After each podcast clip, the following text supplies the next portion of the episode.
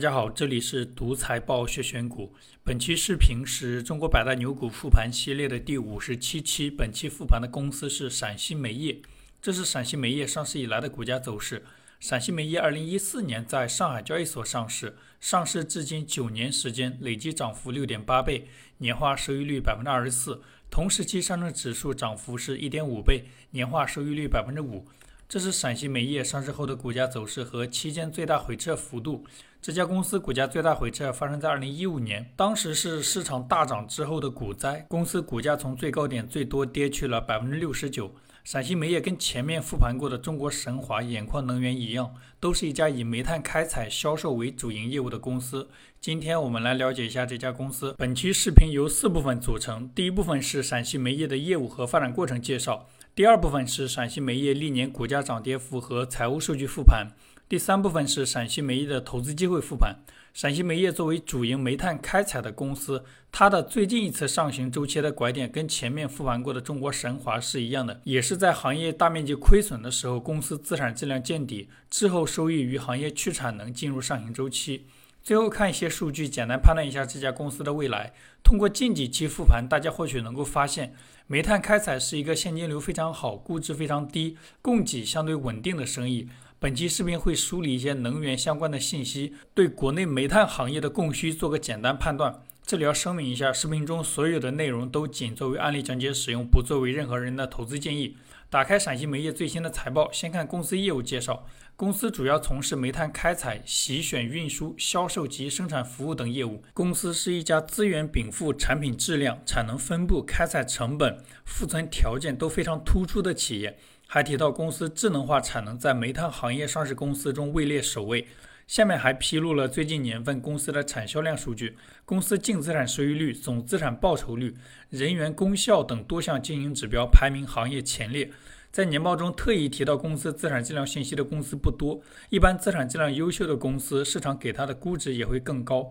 这是公司所在行业的供需信息。报告期内，煤炭行业供给可控性逐步增强。煤炭行业需求超预期增长，价格大幅波动。这个价格波动主要是价格上涨。从供给侧看，报告期内国内原煤产量创历史新高，其中山西、陕西、内蒙古、新疆四个地区原煤产量占全国百分之八十。这个煤炭产量分布决定了很多高耗能、重污染的生意都会往这四个地方转移。像光伏行业的某些公司，从需求侧看，国内煤炭消费增长明显。其中，电力行业耗煤量同比增长百分之八点九，成为拉动煤炭消费增长的主要动力。除此之外，钢铁行业耗煤量同比下降，化工行业耗煤量同比增长。这是公司不同业务的收入毛利率数据，其中自产煤收入占比第一，整体毛利率百分之六十四；贸易煤营收占比第二，但毛利率非常低，百分之一以下。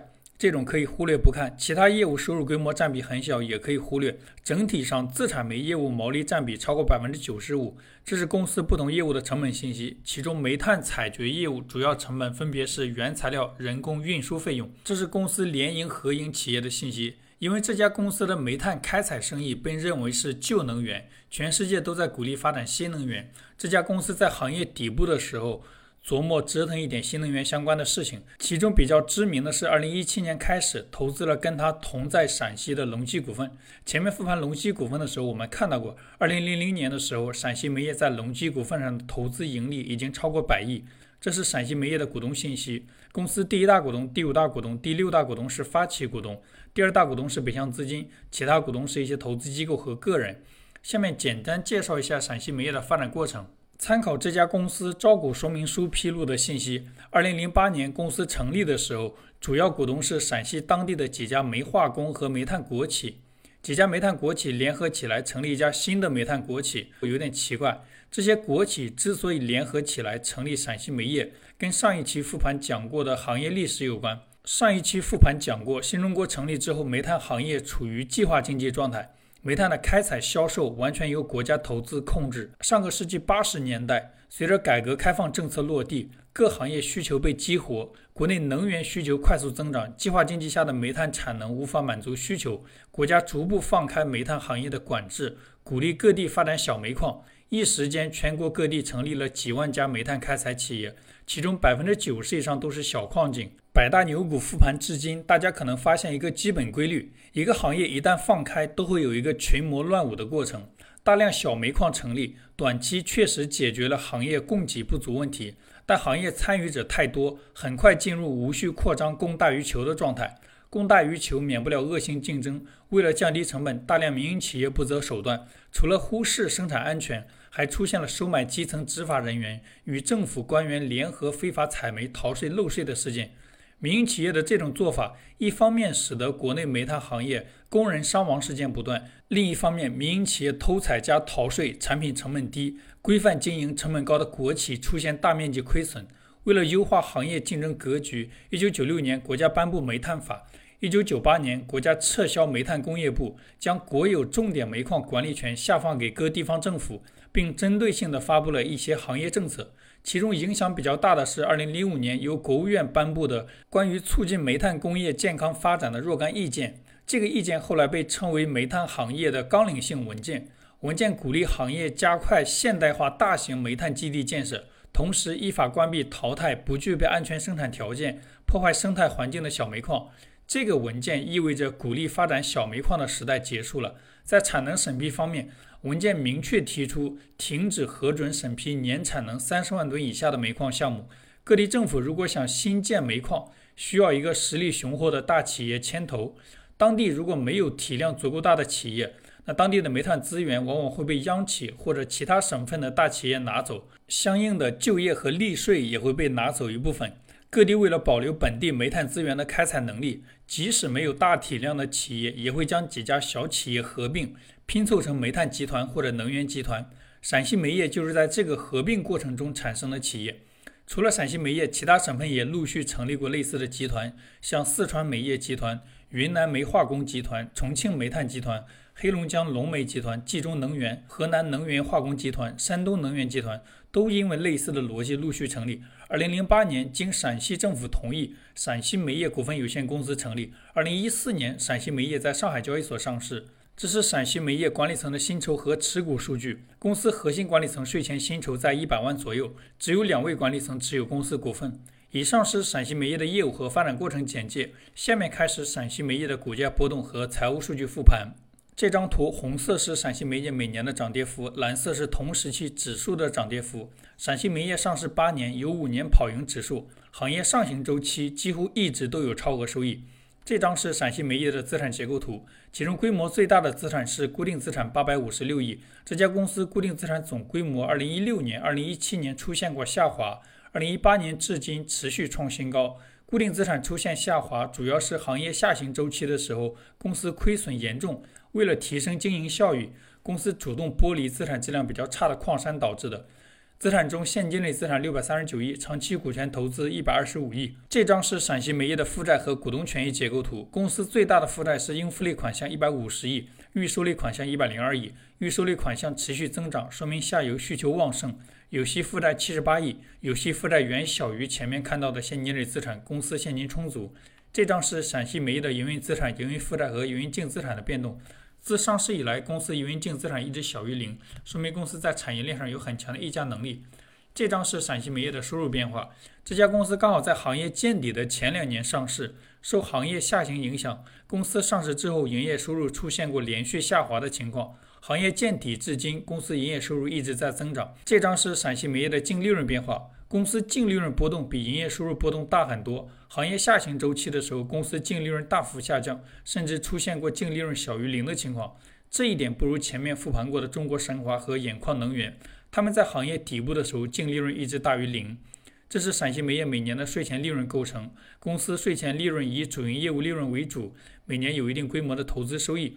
投资收益主要是前面看过的股权投资产生的。这张是陕西煤业的毛利、净利润和各项费用占收入的比例变化。自上市以来，公司毛利率2017年是一个高点，之后回落至2020年。2021年公司毛利率明显回升。2022年前两个季度，公司毛利率仍然保持大幅反弹的趋势。下面是现金流量表。公司金额比较大的现金流主要是主营业务收到的现金、生意扩张支出的现金、分红分掉的现金。公司主营业务收到的现金整体趋势跟净利润趋势一致。二零二一年主营业务收到的现金创了历史新高。生意扩张支出的现金整体是增长趋势，且规模远小于主营业务赚到的现金，公司造血能力一直很强。前两年公司净利润分红率低于百分之三十，近两年又高于百分之五十，近两年分红率明显提升。这张是陕西煤业的自由现金流变化，前面看过了，近几年公司生意扩张支出小于主营业务收到的现金，公司造血能力一直大于零。这张是陕西煤业的资产质量和估值数据图。行业底部的时候，公司资产质量比较差，净资产收益率出现过小于零的情况。二零一七年之后，公司净资产收益率一直在百分之二十以上，整体上属于非常优秀的水平。公司资产质量大部分年份高于前面复盘过的中国神华和兖矿能源，所以大部分时候公司的估值比前面两家也更高一些。近几年公司的估值比较稳定，二零一七年之后市盈率一直在五倍以下。以上是公司的股价波动和财务数据复盘。下面看一下陕西煤业的历史投资机会复盘。通过前面这张资产质量和估值数据图，能看出来这家公司本次上行周期的拐点跟前面复盘的两家煤炭开采企业类似，都是2015年行业大面积亏损的时候，公司资产质量见底，叠加国家督促淘汰落后产能之后，行业进入上行周期。判断行业见底的逻辑，中国神华那期复盘详细讲过，这里不再重复。这是行业见底的时间点在公司股价上的位置，几乎是至今公司股价的最低点。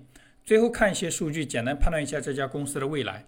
近几年这家公司没有披露业绩目标的习惯，年报中只有资本开支数据。二零二二年公司资本开支金额小于二零二一年。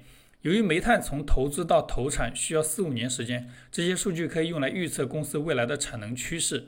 通过最近几期煤炭开采企业复盘，能够看出这个行业近几年处于现金流非常好、估值相当低、行业内公司分红意愿强、分红率很高的状态。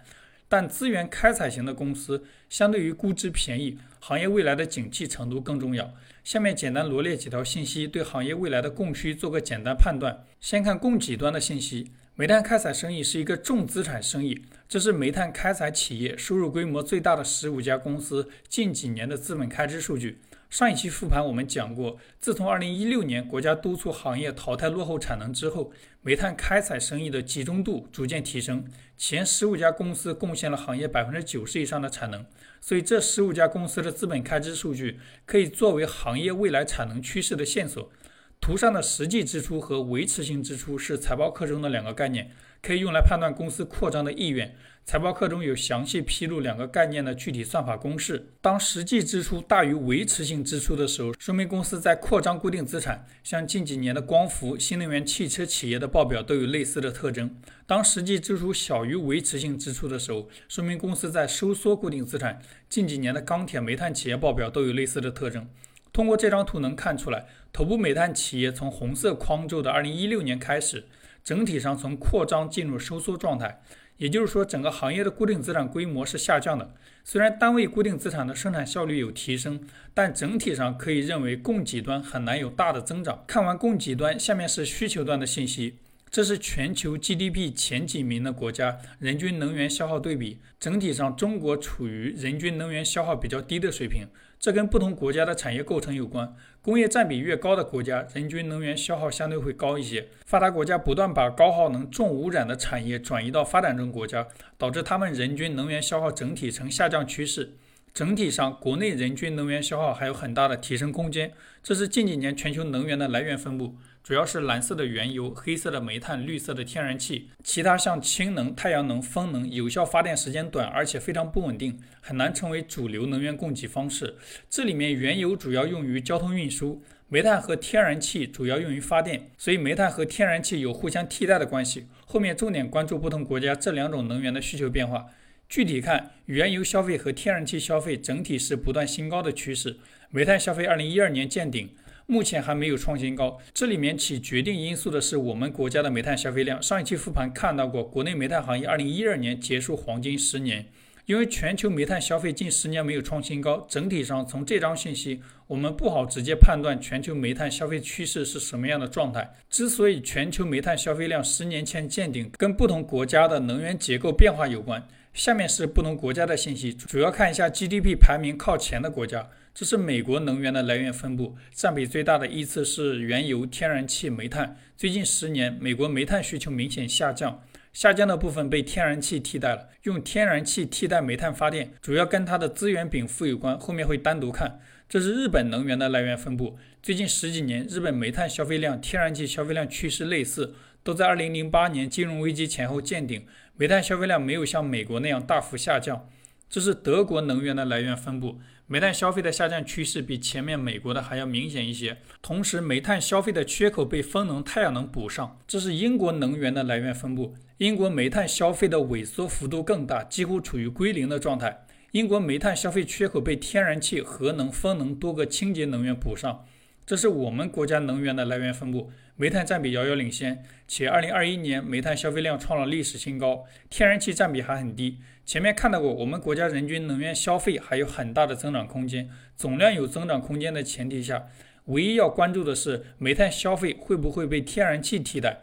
从经济体量看，只有美国和日本可以作为我们国家的参考。如果参考日本，国内煤炭消费大概率会维持在一个高水平。下面看一下跟美国对比，这是全球煤炭、天然气的供给分布。二零二一年，中国煤炭产量全球第一，美国煤炭产量全球第五，中国天然气产量全球第四，美国天然气产量全球第一。中国跟美国天然气产量有巨大的差距。同时，参考天然气发电企业的招股说明书，全球天然气发电最核心的零部件供应商都是国外的企业。国内天然气发电也有被国外卡脖子的问题，所以可以认为，短期内国内发电方式还是以煤炭为主，间接可以得出国内煤炭需求短期很难下降的结论。好了，以上就是本期视频的所有内容。再次重申一遍，视频中所有的内容都仅作为案例讲解使用，不作为任何人的投资建议。希望本期视频对你的投资有帮助，感谢观看。